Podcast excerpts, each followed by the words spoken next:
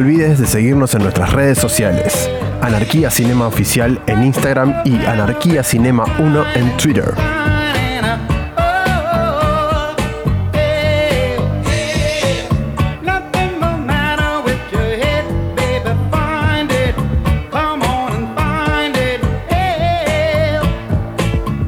Bienvenidos amigos y amigas a otro episodio de Anarquía Cinematográfica a Cuarentenada. Román quien les habla va a estar conduciendo hoy el programa y hoy vamos a estar hablando de unas películas creo que favoritas del grupo después de creo que bueno a nivel comedias, ¿no? Eh, a nivel comedias con, con semi-pro y con, con old school tal vez en la que estábamos todos de acuerdo que es una de las mejores películas para reírnos. En este caso estamos hablando de eh, Tropic Thunder, esta película del 2008 dirigida y escrita por Ben Stiller. Eh, pero antes voy a presentar a la mesa, obviamente, a mis queridos amigos. Igna, ¿cómo estás? Hola chicos. Muy bien. Santi Hola amigos, ¿cómo andan? Aguante Tropic Thunder. y Marquitos.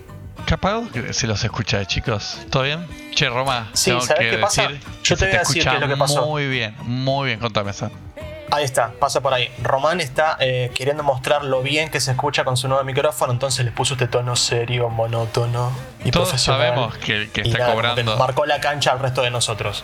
Un poco está cobrando todos lo- los canjes y yo no, yo no vi nada. Y Román tiene micrófono nuevo, campera nueva, peinado nuevo. Si abrieran los Él hace mucho más por el podcast que vos igual, ¿eh? Ahí en su defensa, No, está bien, está bien. La voz no- sensual, ¿quién la trae al podcast?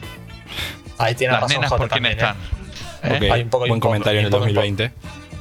Eh, basta de chistes internos que odio cuando escucho un podcast, por favor. Seriedad. Eh, mentira, toda la seriedad que, que estoy pidiendo la vamos a perder porque hoy vamos a hablar de una de las películas que más nos gusta. A ver. Después vamos a debatir si es una película que hoy se podría hacer o no. Ahí va a haber posiciones encontradas o cada uno podrá entenderlo. Lo que sí quiero aclarar es que es una película en la cual para que te guste tenés que entender que es una sátira. Si alguien ve Tropic Thunder y no entiende que es una sátira, probablemente crea que la película es ofensiva. Yo Pero- creo que hoy el 90% de la gente la va a considerar ofensiva. No, Y es imposible. sé, esto nos tira, esto no nos tira el podcast para abajo segurísimo, pero no importa, muchachos, hay que hacerlo, porque es un re peliculón. Eh, no- no sé si- Yo- yo no estoy de acuerdo, sé, ¿eh? Recién cuando Román decía también que- tiene humor que- todavía. Yo, pero ¿por, por qué tan, o sea, sería tan terrible hacerlo ahora? Si Porque- todo lo de Robert Downey Jr. es, una sátira. negro. Pero es, una- es justamente el chiste, boludo. Si vos estás Pero satirizando no sobre algo, estás, estás- estás- Claro. Ah, bueno, pero la gente no estará. O sea, to- de hecho la película es como bastante sobreliminal, con, hace 10.000 chistes con que Robert Downey Jr. hace de un australiano que hace de un negro. O sea, es como, tenés que ser Bueno, muy tonto para no la- verlo. a la gente eso lo ofende. Pasó con lo No, de yo creo que la gente ofende, censurando el capaz- capítulo. Bueno, es una locura, pero yo creo que lo, lo que al menos veo yo que hoy por hoy ofende más es cuando, no sé, por ejemplo, una mujer blanca hace quiere hacer de asiática, pero en papeles serios. Pero si es justamente un chabón que, aparte, no solamente hace de negro, sino que pasa por toda una operación para ser negro. Igual, ¿sí? una operación que- con, el- tinta el- y todo, te la muestra la El película. menor de los problemas. Australiano, ¿no es? Está encima. A ver, vamos a. a- es australiano, Antes claro, de, digamos, de empezar- Él es australiano en la película. A ver, vamos a aclarar por si alguna persona no conoce la película. ¿Qué vamos a hablar? Vamos a hablar de Tropic Thunder, Tropic Thunder perdón, que es una película del 2008 dirigida eh, y protagonizada por Ben Stiller, Jack Black, eh, Robert Downey Jr., eh, siempre me olvido de Jake Barachuel, pobre. Bueno, está Danny McBride, Bill. Hardell, Tom Cruise, Nick Nolte, o sea, tiene un zarpado cast. Y la película básicamente lo que plantea es una sátira a dos cosas. A un lado a las películas de guerra y por el otro lado también es una sátira a todo el mundo de la actuación. Algo parecido a lo que quiso hacer Ben Stiller con Zulander. ¿Qué pasa? En base a eso se ríen de varias cosas, o sea, básicamente ponen en ridículo el tema del ego de los actores, que ellos van a filmar una película basada en una historia de un viejo héroe americano de la guerra de Vietnam, entonces básicamente se juntan todos en Vietnam, eh, juntan diferentes tipos de actores para la película y básicamente es reírse a una sátira exageradísima de cómo son los actores, cómo es el ego, cómo todos quieren ser estrellas. Robert Downey Jr. es como si fuera el actor más sensible de, todo el cast, digamos, el actor más serio. Ben Stiller es como ese, digamos, ese actor de películas de acción que ahora está devenido en menos porque tuvo un, un paso en falso haciendo una película donde él hace de un chico discapacitado como Simple Jack, digamos. Eh, Entonces la película lo que va a hacer es la sátira de todo esto. Que, te digo, es, como algo parecido a lo que quiso hacer Ben Stiller en, en Zoolander. Pero ¿qué pasa? Para arrancar uno tiene que entender que es una sátira. Si uno no entiende eso va a encontrar la película mega ofensiva. Pero bueno, la película básicamente, entonces, es ellos tienen que ir a la selva a filmar una película. La película obviamente tiene un montón de contratiempos. ¿Por qué? Porque son un desastre, porque no se comportan. Jack Black es un adicto, digamos, a la heroína y a las drogas, digamos, y no se comporta en el medio del set. Jake Baruchel, digamos, es, es- es un pibe que recién está arrancando en, en esto y nadie lo tiene en cuenta. Es Entonces la idea del director es llevarlos... de- Es el único que había hecho el curso Sí. dos semanas de curso tipo militar para libreto tener de los la película. movimientos. Había leído Entonces- el libro y además el guion y nadie más había leído el guion. Claro, pero de última, no, no hacía falta que todos los actores conozcan el libro en el cual está basada la película, pero al menos el libreto no puede ser que no lo habían leído, ¿entender? Eran Y de cuál es No, la no, respuesta, cuál es la respuesta de Kirk Lazarus cuando le preguntan si no, le, Yo si no leyó el me El, libreto me lee a mí, eso, eso es genial, el me lee a mí, boludo. A ver, entonces la película básicamente va a ser ellos, van a la selva. ¿Qué pasa? Ellos sin saberlo en la selva realmente van a quedarse solos porque caen en, en, digamos, en una zona tomada por milicias eh, de este país asiático donde están, pero ellos piensan que es todo en broma, piensan que están dentro del set de película, los parados que son. Entonces toda la película va a desarrollar como ellos realmente teniendo que sobrevivir en la selva, pero sin terminar de entender al principio que realmente estaban perdidos. Entonces tiene todas escenas delirantes. Jack Black tiene problemas porque obviamente se quedan sin sus drogas. Robert Downey Jr., bueno, empecemos. Robert Downey Jr. es un actor australiano, es Kirk Lazarus, es un actor australiano, rubio, de ojos celestes, que hace de un, eh, de un capitán, de un sargento, creo, eh, todo negro, exactamente. O sea, realmente hace de, de una- de un personaje de color, digamos. Y lo interpreta, o sea, con el acento y con todo, tomando toda la mímica, digamos. Algo que hoy creo que sería ofensivísimo y sería muy difícil que lo pueda hacer. eh, pero a ver, la sátira de eso es que él se ríe, o sea, la sátira de la película lo aclararon muchas veces, es reírse de los actores reales de la vida real que, que creen que pueden interpretar cualquier cosa y no pueden interpretar cualquier cosa, o sea, ¿me entendés? Sí, Tipo, y, y para mí también Claro, es, un chiste con los la actores como. Perdón, Santi. Eh, es, eh, me parece que es un, un chiste también los actores tipo Christian Bale. Que no es solamente que puedan hacer cualquier papel, sino hasta dónde tenés que ir. Súper O sea, metódicos. él, él, claro, viste, con, la- con la operación para ser negro, viste, hacía falta hasta dónde tenés que ir para hacer, eh, poder interpretar a una persona. Está bien, es, es sano, boludo, bajar 40 kilos y después subir 180 kilos, como le pasó a Christian Bale, por poner un ejemplo. No sé si la película es por él, pero por poner un ejemplo que se me ocurre. Así que también es un chiste hacia eso, hacia esos métodos que tienen para poder interpretar a otras personas. Santi. A mí me parece que lo que decía vos de que es ofensivo, o sea, que, que si lo ves ahora te va a sonar ofensivo, también era ofensivo en el 2008 cuando es la película. Lo que pasa es que el hecho de que sea ofensivo en aquel momento era un recurso humorístico porque de hecho eh, hay uno de los, de los protagonistas, que ahora no me sale el nombre, que es el otro pibe, el otro de los que es más jóvenes, que también es negro, negro de verdad, no, no es que está maquillado y está actuando.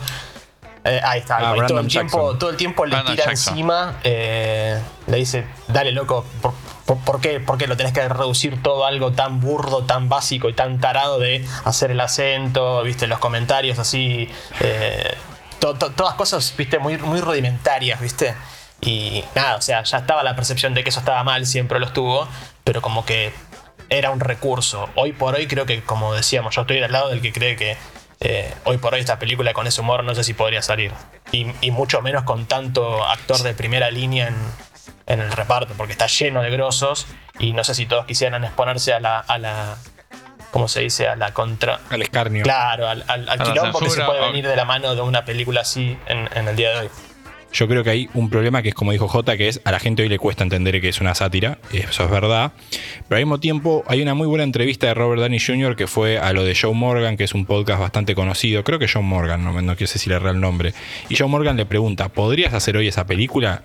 Y él decía, ya en ese momento era una película que ya costaba hacer, digamos, de hecho cuenta que la madre le dijo que era una pésima idea, y cuando le preguntó, por ejemplo, si sus amigos negros le había gustado lo que hizo, dijo el 90% sí. Y el otro 10%, y bueno, son mis amigos, dijo, una cosa así.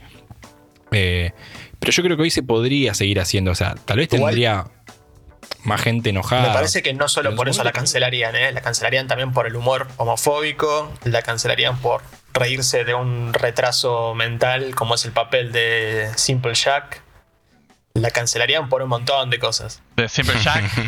Pero boludo, pero, o sea, creo que se por- mete con todos. pero es que lo de Simple. Jack, la crítica es con los actores, o sea, Ben Stiller lo que dijo es, eh, eh, perdón, uno de los guionistas lo que dijo es, nos reímos de los actores que agarran eh, personajes con discapacidades para intentar ganar un Oscar, como eh, Dustin Hoffman John- con John Penn. Rayman, Eh, John Penn. como John John Penn. Penn y como, For- y como Tom Hanks con Gump. Nos reímos de los actores que tratan de agarrar una discapacidad para, para ganar un Oscar. La risa es esa, no es de reírse de una discapacidad. Está claro, está claro. Yo lo, entiendo, lo entiendo ahora con la explicación y también lo entendí antes en el 2008 cuando vi la película y me encantó. Pero digo, sin toda esa explicación y sin todo ese contexto, con la sensibilidad que hay hoy en día, justificada en muchísimos casos, ¿no te parece que haría un poco más de ruido del que ya hizo en el 2008? Sí, ah, sí, o sea, sí, yo, yo no digo que no haría ruido. Esta película claramente haría ruido. Pero a ver, sigue siendo una sátira, boludo. O sea, no se están riendo de alguien Sí, discapacitado. se están riendo de un actor que está haciendo mal de alguien discapacitado porque realmente no tiene idea de cómo hacerlo. Eh, y la- me parece que la gracia es esa. Obvio que, que- que sería polémico, digamos, hoy en día. De hecho, en su momento fue re mega polémico. Eh, yo creo que con lo que sí no me parece que no es tan heavy es con el tema de que no, no- a ver, estoy pensando, no sé si se ríen de que son homofóbicos, sino que se ríen de un tipo que le cuesta salir del closet porque está en una industria que digamos es muy machista o muy patriarcal si querés, pero Sí, no sé. sí, que los grandes actores no podían salir porque no trabajaban nunca más. Y porque vendía que sean eh, sex symbol o lo que fuese. Sí, bueno, justo el personaje de él era como, como era que es cuando hace el sketch apenas arranca la película. A la Pussy. A Ah, la Pussy. Alara Pussy y Body Sweat. Uri Sweat, eso, Uri Sweat. Qué asco. Eh, pero, pero no sé si era. A mí, a mí me parece que lo más polémico es Robert Downey Jr. haciendo de negro eh, y Ben Stiller, obviamente, jodiendo con lo de Simple Jack, digamos. Que eh, eso es muy. Y cuando Robert Downey Jr. le dice Never go full retard, digamos. O sea, tipo. Es, es fuerte eso. Eh, no sé si no Tiene otra, tiene otra, otra broma también muy buena, pero por ahí más sutil, que es cuando están hablando de que eh, Jack Spearman, el personaje de Ben Stiller, quiere adoptar un hijo. Y Matthew. McConaughey, que es el manager, le pregunta, ¿cómo andás con eso de la adopción? Y le dice, ahí más o menos, como medio que no avanza. Y bueno, Matthew McConaughey, para consolarlo, le dice, bueno, al menos vos podés elegir al tuyo. Y fue traer una foto de él con el hijo. Que nada, no, no hay cómo explicarla. Es- esa imagen sola es lo que te hace reír. Ah, Esa es terrible, esa, esa- esa es terrible. Bueno, saben que el papel de Matthew McConaughey iba a ser eh, iba a ser de Owen Wilson, que es amigo de Ben Stiller, y lo tuvieron que cambiar porque fue cuando él tuvo el tema de el intento de suicidio. Ah, Eh, mira, y no ahí sabía lo- que sido. Y ahí lo limpiaron y pusieron, va, lo limpiaron, pobre, o sea, claramente no estaba como para actuar, y pusieron a Matthew McConaughey. Que hace un muy buen papel, Matthew Muy bueno. Con lo del bueno. que lo persigue hasta el final con el Ay, Tibo. sí. Sí, No, la escena de salvando la escena final revoleando el tío. la escena de Matthew McConaughey es la del, la del panda, boludo, como Wanda, Sí. ni, si- ni siquiera era su nombre real. No, aparte todo el diálogo ese. Maté a uno, dice. Y le pide a Vivica, a la secretaria, Vivica, colgá el teléfono, andate de la llamada. Esto es lo que tenés que Es hacer. gracioso que ya sabía pala, todo. Un montón de cal. sí, claro. Ya tiene el consejo totalmente preparado. Viste que le dice, no, cuando, corte, cuando corte dice no me eches, viste, cuando no lo escucha como sos mi único Sí. cliente. No, Es muy gracioso que en esa escena. mira- eh, está, o sea, el chavo- eh, Ben Stiller está tipo todo en el medio de la selva, está lloviendo, está armado con toda esa piel de panda y no saben ni tiene ni idea Matthew McConaughey cuando lo atiende por qué lo está llamando y le dice, eh, bueno, te conectaron el tivo y el chabón le sale con cualquier cosa y el último dice, y bueno, la última vez que me fijé no lo habían conectado todavía. O sea, como si le reclamaran esa estupidez. Claro, porque estaba en la selva metiéndose en personajes, pero no, estaba no dejaba de pensar del tío del todo. Eh, y el que tiene, bueno, después, este- bueno, el que tiene un papel, después vamos a la parte, el papel de Tom Hanks es excelente. Recordemos que Robert Robert Downey Jr. fue nominado Tom a Cruise. actor de reparto. Ah, no me acordaba de eso. Robert Downey Jr. tuvo nominación al Oscar por actor de reparto. Y mm, la película ya tiene un gag que es muy bueno, que se hizo muy famoso, que es el tema de los trailers, digamos, cuando nos presentan a los personajes, nos muestran un tráiler o una propaganda de cada actor, digamos. Está Woody Sweat, digamos, que es el, es el de... El, el chico que digamos es gay y está reprimido. Tenés a Ben Stiller, te lo muestran como un, como un actor de película de una, de una franquicia de acción que ya va por la cuarta versión, la quinta, digamos. Como si Eh, fuese Schwarzenegger. Claro, como una Claro. Schwarzenegger tipo recontra venido a menos. Y la presentación de Robert Downey Jr. creo que es imposible de superar, que es él con. Tobey Maguire haciendo de dos, haciendo de una especie de dos monjes o dos, o, o dos monaguillos que tipo no. Aparte me gusta cuando el locutor lo presenta el ganador del Oscar durante, por cinco veces, Kirk Lazarus, y el Sí. ganador del, Del al beso. mejor beso, Del MTV, mejor beso. Tobey Maguire. No, y no era que le habían presentado Ganador del el premio del, mo- del mono blanco. No, ¿no les pasa cuando la primera vez que, que la vieron que no tenían idea de que Poyar, por ejemplo, no tenían ni la más puta idea, sabía que era una comedia? Lo que yo me acuerdo que había mucho, se daba vuelta mucho por el tema que se había gastado mucha plata en hacer esa película, que era raro un presupuesto tan alto para una comedia. Pero arranco a ver y arrancan esos trailers y yo pensé que eran trailers posta, o sea, obviamente no tenía ni idea que era todo parte de un chiste. Y caí como un campeón. O sea, la verdad que no tenía. no- no- creo que me di cuenta recién para el último, porque justo eran trailers de los actores que iban a actuar en la película, que estaban Sos muy boludo. No, boludo, pero vos te diste cuenta de una. Con el de, por ejemplo, el de Al Pacino, yo no entendí nada, no entendí qué poronga me estaban mostrando. Está también Sí, el porque de es, Jack, una- el de es porque Jack es un Black. poco una exageración. Claro. claro, ¿viste? Jack Pornoy. no, Jeff Pornoy creo que era. Jeff Pornoy. No, el personaje. so- están todos bien, o sea. A ver. Eh, algo, algo que pasó muy choto es que, eh, bueno, Tom Hanks hace. Perdón, la tengo con Tom Hanks. Tom Cruise hace de- del productor de la película, que es un hijo de mil puta, digamos, y Bill Harder es su asistente. Y era algo muy gracioso que él eh, quería que sea sorpresa que iba a estar en la película. Pero le sacaron fotos vestidos con el traje y tuvo que. Y tuvo que salir a declarar, digamos, que el agente del representante de Tom Cruise salió a decir que, que por favor saquen las publicaciones en las revistas así de chimentos y eso, de, de él vestido así, porque era una sorpresa para una película. O sea, hasta el momento en el tráiler en ningún lugar había aparecido Tom Cruise, si se fijan. Como cierta película que yo le comenté a Santi, que él disfrutó gracias. mucho. Gracias por eso. Por favor, recordemos a ver si le No puedes diga, evitar boludo. cagarle la película a alguien más, a algún oyente más. Presten de- atención a, a Interstellar. Hay alguien que no está en el póster que aparece en la película. Idiota. Bueno, está ¿Le el 5 gustó? minutos, Matt Damon, boludo. Dale, cosa? boludo, ¿en serio? Dale, boludo, es una película viejísima. ¿Qué yo qué culpa tengo si ya la gente no la vio? Vas a romper todas las reglas. de- de- de- de- Nah, bueno, chico, prescribió. Es una película, tiene 10 años ya eh, Interestelar. Cuando ya la pasan en la tele, Sí. puedes decir lo que vos quieras. Puedes decir lo que vos quieras, claro. No estoy contando el final, estoy diciendo que aparece Matt Damon, boludo. Yo no lo había Eh, dicho igual, pero bueno.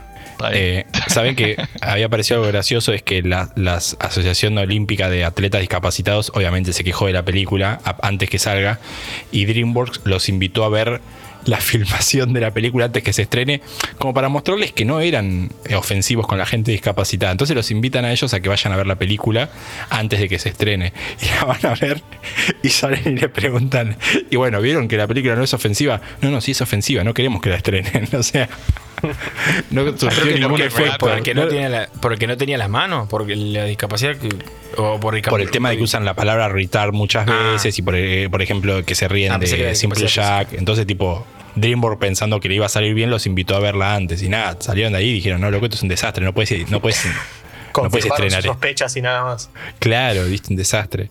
Pero insisto, tiene que ser un humor donde vos te des cuenta que esto es una sátira. Por eso nos re- por lo menos a nosotros nos gusta tanto, porque entendemos que es una sátira. Nadie se está riendo realmente de todo esto.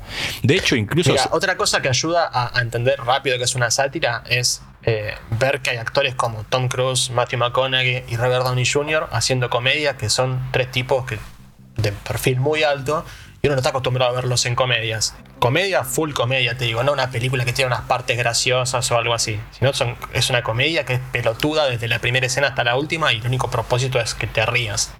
Y los tipos están muy bien, entonces eh, lo que me gusta de la película es que tiene, o sea, no es larga, es cortita y está muy cargada. Tiene mucha historia, los personajes están todos bien desarrollados y pasan un montón de cosas. Es como que tiene un montón de, mucha intensidad, un montón de, de- de- de historia, un montón de información todo el tiempo. Es buenísimo.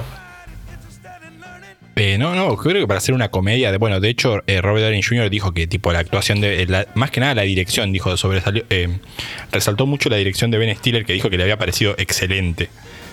Tiene, Es que está tiene bien buenas- dirigida. Tiene buenas escenas, las escenas de acción, si bien son pocas, eh, están más o menos bien logradas, ¿viste? No, no parece hecho- algo hecho así con, medio, medio de taquito para salvar el chiste y nada más. Como que el chabón posta quiso hacer buenas explosiones, buenas tomas, buenos efectos. Y sí, se habrán gastado una moneda con lo que decías antes. Ya la sola, la sola escena del principio, esa escena que ellos desperdician de la filmación, en la cual hacen explotar toda un- una selva. Big de- de-. Madre naturaleza acaba de mearse el pantalón, dice. Qué tarado. Es, es muy bueno el personaje de Danny McBride. Hubiera estado bueno que esté un poquito más. Creo que ese. eh, Redneck, ya- ya está muy que quiere poquito. reventar todo. ¿Por qué, viste? ¿Qué era que dijo que una vez la había reventado? No, La. Casi la deja ciega a Jamie. Curtis. Dice, ¿Cómo? cuando le ¿Por qué está esa a película Leaf tiene que por favor no le cuente porque en un momento creen que él lo mató al director, que el director pisa una mina vieja por accidente y le está queriendo convencer a Ford Leaf, que es el, el fraudulento au- au- autor del libro en el cual está basada la película, le dice, por favor no le cuentes a nadie, yo ya me mandé una cagada, casi la dejo ciega a Jamie Lee Curtis, entonces con esto me terminas de cagar la carrera. Bueno, te das cuenta que otra de las cosas que se ríe es incluso se ríe de la historia épica americana, ¿no? Digamos, cuánto hay de, digamos, de cómo lo tenían vanagloriado a, a Four Leaf, digamos, y su historia era una mentira. Incluso se ríen hasta un poco de su propia historia de, de, mirá, no, no hay una épica en todo lo que hacemos, o sea. eh, no sé, hasta, hasta le pegaría a la gente de derecha la película, ¿me entendés? Porque ¿cómo te vas a reír de un veterano de Vietnam? Claro, o sea, con, con Taike lo que pasa es que el chabón eh, arranca la película y hay un chabón así oscuro, taciturno en el rincón, en, una parte del estudio, que es como el que les va tirando la posta de que era, era lo que había pasado, porque era un veterano que en teoría había estado ahí, que había perdido las manos en la guerra y era un héroe, un héroe norteamericano, todas las amaban. Y después a lo largo de la película te das cuenta que el chabón ni siquiera había salido nunca del país, que había estado en la, en la Guardia Costera durante la guerra de Vietnam, o sea, no había estado ni cerca de un tiro, tenía las dos manos, no le pasaba nada y nada, había escrito un libro para forrarse de plata y nada más. Y se lo creen. Y se lo creen, claro, y le funciona bien. Sí, yo, yo- yo también encuentro el chiste en, en eso de que, por ejemplo, también vemos muchas escenas de que Ben Stiller es como. Ben Stiller y, Robert Downey Jr. son los, héroes de, esta película que se está filmando. Y Ben Stiller, tipo, lo están cagando a balazo y nunca se muere. Parece que también hay un chiste con eso, ¿viste? Que los que siempre son cabeza de las películas son como inmortales y no hay forma de bajarlo, boludo. A Ben Stiller no lo paran de cagar tiro y no paran de moverse, tipo, como, si fuera un flancito de un lado para el otro. Y si se llega a acostar, y está vivo todavía. Vuelvo, vuelvo a, la, a la primera escena de vuelta para, para eh, dar un ejemplo de esto que dice Igna, que el personaje de Robert Downey Jr. baja del helicóptero y, y baja tirando tiros por atrás de la espalda, ¿viste? O sea, cada vez que tira un tiro, tira un- una frase, ¿viste? Una frase canchera y claro, nunca le pasa una bala ni cerca a él. Como cuando vi- viene corriendo Ben Stiller, que él va diciendo survive. Y ya lo cagando. No, es increíble. ¿Cuál es, digamos, dígame cada uno, no te vas a poner a decir el, eso. el mejor personaje de la película o el que más les gusta, digamos? Ah, No, Robert Robert Downey Jr. me parece es el mejor, pero por lejos. Posta, pensé que alguno Ah. me podía llegar a decir Tiene, las mejores frases las tiene él. Mira, Les Grossman está muy, muy bien. Sería un firme candidato en cualquier película, pero Lincoln Osiris la rompe toda. Es demasiado bueno. Yo diría que Tiene Le- demasiadas facetas, demasiadas frases buenas, los hace jugar a todos. Lo que pasa es que, bueno, no sé, yo te digo que no, me- no- para llevarlo un poco a la contra, le diría que para mí Les Grossman es el mejor personaje de la película, boludo. Ojo, le decía esto a Marcos hace un ratito. Jeff Portnoy, el personaje de, de Jack Black, también está muy bien. Porque si bien es un poco el personaje que hace siempre Jack Black, así del, del- del gordo, viste, que está sacado, que está siempre súper acelerado, siempre a mil. está atado en calzones, boludo. Está todo alcanzado. Es todo excelente. To- todos los delirios, todos los flashes de él cuando está así en, con- luchando con su abstinencia porque se le acaba la heroína. Cuando, cuando caza al murciélago que le, le lleva lo último de la droga, OG. Le dice, ah, te moriste. Sí, se lo empieza a chupar al murciélago a ver si recupera algo.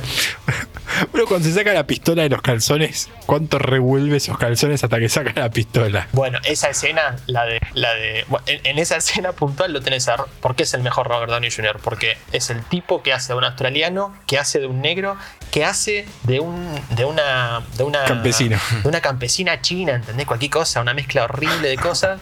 Y todos esos personajes como que en un momento le caen encima y el chabón tiene una crisis así medio existencial cuando lo están liberando a, a Ben Stiller y como que se quiebran todos, es muy bueno. Y el chabón le dice, hay la nivel de vuelta de en esta habitación que es insoportable. Quiero decir que la vuelta de tuerca de que Ben Stiller, boludo, no se quiera ir. Porque llenaba los teatros, hacía dos funciones todos los días, con el teatro lleno, con todos mirando la Claro, representación de "Ahora Silver tengo un Jack", hijo y No se quiere ir, boludo. Tipo, estaba repasado de, de roca. Eh, la recomendarían, digamos, a ver, por ejemplo, yo creo que es una película medio rara en el sentido de que no sé, no sé si la puedes recomendar a gente más grande, mucho más grande, y tampoco sé si la puedo recomendar a gente mucho más chica. Eh, Sí. la, recomie- la recomienda no es cuando alguien te pregunta una comedia o es una cosa, una cosa culpable, una, un, un Sí, guilty no, pleasure no, de ustedes. Sin dudas, sin dudas se recomienda. Yo no sé, ¿eh? Sí, yo, sí. yo estoy un poco con Roma de que por ahí es para un, Depende a ran- quién. es para un rango de edad de más menos 5, 10 años de lo nuestro y, y no más por ahí. Claro, yo te digo, alguien de 18 años lo va a encontrar 30% ofensiva la película. Sí, no o- sé, puede ser que le guste. ofensiva O le va a parecer pero- a una cosa de un humor más viejo, viste, que por ahí ya no tiene tanta pegada. Como que las cosas de comedia ahora van por otro lado. No, aparte Eh. también tiene que ver mucho con qué películas viste, porque este es un humor que es muy gracioso. También si te fumaste 10 millones de películas de Vietnam, como nosotros las vimos, viste, capaz, si es gente que no creció viendo eso, hay un montón de chistes que no los casan. Sí, pu- puede, puede ser. Sí, Sí, me parece que es una cuestión generacional porque aparte a los a- no sé, los que ven ahora Robert Downey Jr. es conocido porque hizo no sé, eh, la de los ¿No? Avengers. ¿No sabes? ¿No sabes qué hizo Robert Downey Jr.? ¿No sabes qué hizo Iron Man? Entonces tenés que, pens- tenés que digo, pensarlo, ¿no te acordás que hizo no, Iron no, Man lo Robert Downey sabés. Jr.? No, no me salía la palabra, no me salía. Esas cosas que vos sabés, Santi. Esas cosas que hacen para ganar plata y no para realmente actuar. Eh, pero después los otros actores por ahí, no sé, capaz le- les perdés un poco rastro. Ya a la nueva generación. Ya, este- ya no son actores de, la generación de ahora. Bueno, está bien, estoy pensando un Jack Black. Bueno, estoy pensando, no, bueno, pero Jack Black tiene, estoy pensando así, bueno, Kung Fu Panda, pero es animada, digamos, para la generación más nueva, si querés pensarlo así. Eh, sí, sí, los otros puede ser que no. A ver, algo que bueno que dijo Robert De Jr., él ya había hecho Iron Man 1 cuando sale Tropic Thunder, o sea, yo creo que tal vez Disney no se la hubiera dejado hacer ya a mitad del MCU. No, olvídate. No. Mirá si, mirá si le cancelan al, al- al jefe de toda la banda, boludo, de la franquicia más, que más guita le dejó en la historia. Y aparte No. yo creo que si buscan igual deben de encontrar. El tema es que se la deben estar dejando pasar. No lo deben querer cancelar porque pierden cuánta plata. Bueno, para lo él, cancelan a él. eh, Robert Downey Jr. ya estuvo preso, o sea, ya si no lo cancelaron ahí, no, no- no lo cancelan más, boludo. Ya pagó su condena con la sociedad. Eh, creo que eh, anticuerpos para toda a, cancelación. a mitad de Avengers puede ser a mitad de Avengers puede ser que Disney tal vez por contrato bueno de hecho a ver no tiene nada que ver con esto no pero digamos muchos de los actores que estuvieron en el MCU en- últimamente dejaron de actuar porque no, no podían tomar otros proyectos o sea Chris Evans lo vimos en Knives Out ahora y cuánto tiempo no, no venía haciendo muchas cosas antes No, igual. Creo que antes de su etapa en el MCU tampoco había hecho dem- demasiada cantidad de películas. No era un actor súper. Perdón que los... Ustedes saben cuál es la mejor película de Chris Evans, ¿no? No es eh, Capitán América, es Scott Pilgrim, ¿no? Estamos todos de acuerdo con eso, ¿no? Eh, Eh, es de Chris Evans, o sea, tiene una participación Claro. muy pequeña. es de Chris Es lo Evans mejor que hizo Chris Evans en su vida. Ok. ok puede ser puede ser tengo Así, miedo de que algún día cancelemos a Chris decir. Evans no tienen miedo de que se cancele Chris Evans yo tengo mucho No, yo miedo tengo miedo que se cancele Tom Cruise. Ahí sí que cagamos, boludo. Nah, pero Tom Cruise Es ya debería estar cancelado sí, boludo No, po- podría pasarle. Él- esto Podría con la pasarle, cientología... claro, boludo. Sí, por ese lado. Si algún día le cae la cruz, va a, caer- va a venir por ese lado. Suerte que lo- los marcianos lo van a salvar. Si, pero- no, si no lo cancelaron hasta No. ahora. Si no lo cancelaron Claro, hasta ahora. yo digo, Cruise es un yo chabón que no ve a la hija. libre. Es un chabón que, que no ve a la hija más chica, que terminó mal con su ex mujer, no tiene relación con los hijos y tipo no está ni, ca- ni cerca de estar cancelado. Pero bueno, No cancelaron a Mel Gibson todavía. ¿No? ¿No lo cancelaron a Mel Gibson? me parece que está medio cancelado. Sí, está Está medio cancelado, cancelado. pero si sacó una... ¿Puedo decir que no? Sacó una... La de Dragged Across Concrete. Pero boludo, la si no está cancelado Mel Gibson, ¿a quién cancelaron? A Kevin Spacey. Además. Ojo, pero pero pará, si- tiene razón. siguen- eh, Marco, que hace dos años tuvo una película nominada al Oscar. Hace dos o tres años tuvo. Está bien, pero Claro, en esa, los ¿cómo se llama últimos la del te- 15 años sacó tres películas, boludo. Un chabón que era la super mega Claro, estrella pero de nominada al todo. Oscar, boludo. pero Claro, me pero parece sí, que eso sí, fue sí, antes de, ¿no? la- eso fue antes del audio que es irreproducible. No, de la última sí. Pero ya había audio, a no se puede ni un montón de gente. Ya había salido otro audio más, más así tipo polémico hace mucho tiempo. Y aún así. No, Van, pero ese audio- eh, el audio de último ahora es es terrible. irreproducible. El último es terrible. El último es terrible. ¿Sabés que, Eh. perdón, re- retomo un poquitito, si, si me permitís, Roma, al- a, la peli, porque sí había un comentario que quería hacer, eh, averiguando un poquitito, eh, el Tropic Thunder, o sea, todo este chiste vinculado con que la película se les hace carísima y que tarda un montón de tiempo más del que tenía que tardar, está basado en Apocalypse Now, que pasó de verdad, tipo, se les fue a la mierda, la, la- la filmaron las Filipinas y se les fue a la mierda el tiempo, la guita, este, lo de la productora estaban recalientes y, y todo el chiste es, si bien hace un chiste con todas las películas de Vietnam, eso no, ya lo hemos comentado, está un poco basado en esa experiencia en particular y en todos los quilombos que tuvieron cuando grabaron esa película.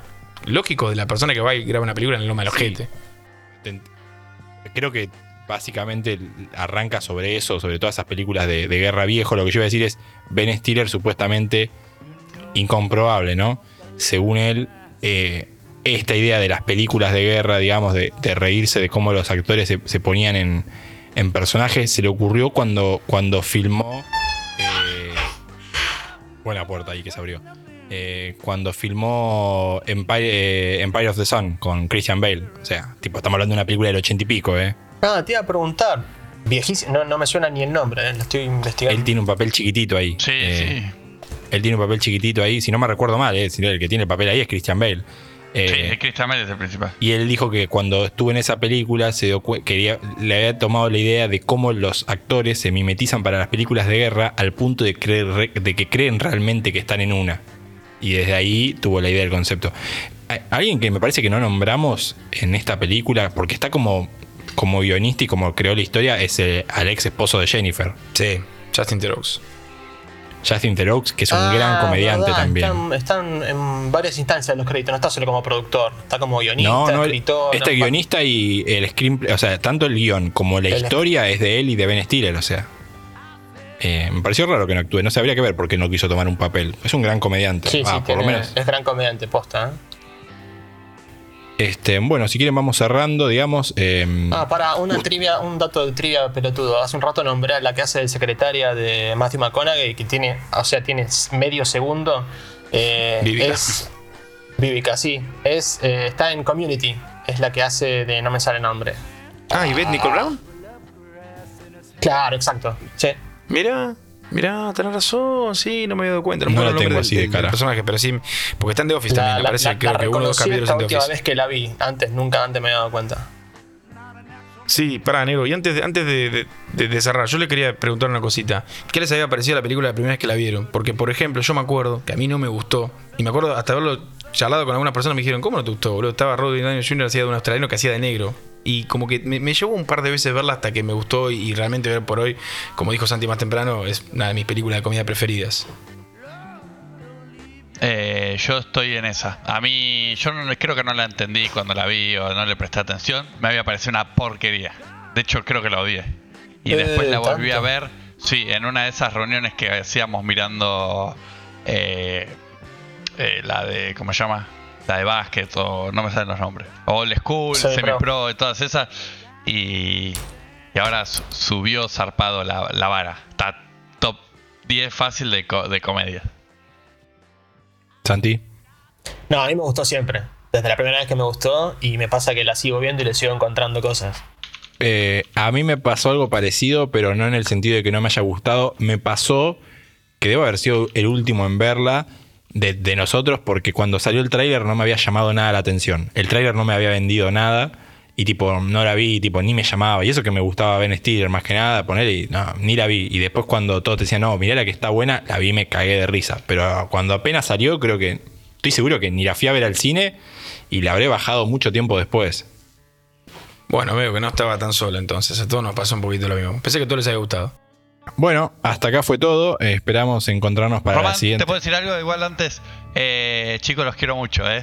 Eh, espero que nos, nos volvamos a ver el capítulo que viene. Sí, sí, dentro de 50 millones de años nos vamos a volver a ver todos. Eh, nos estamos viendo. Buenas noches y buenos días. Chao. Yo le quiero mandar un saludo grande a Lean y que nos avise en diciembre, enero del año que viene cuando termine de editarlo como para, para estar en Sí, sí, en para Navidad siempre. llega, me dijo. Chao, chicos. Chau, chis. Chao. Chao. This is the end, my only friend, the end of our elaborate plans, the end of everything that stands, the end, no safety or surprise, the end. I'll never